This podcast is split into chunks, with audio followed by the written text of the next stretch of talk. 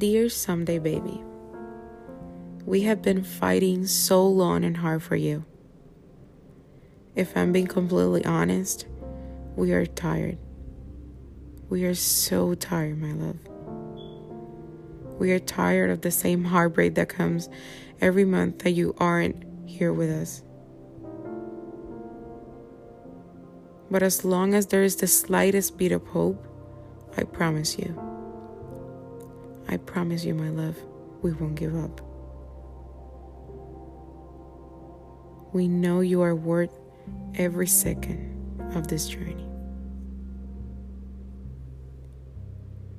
We cannot wait for you to say hello with those two pink lines one day.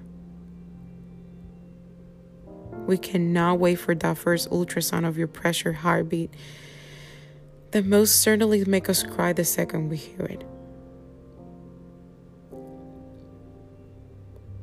We cannot wait to give you all the love we've been saving up. So, when you finally decide it's your time to arrive, I promise you, my love, we'll be ready with arms wide open.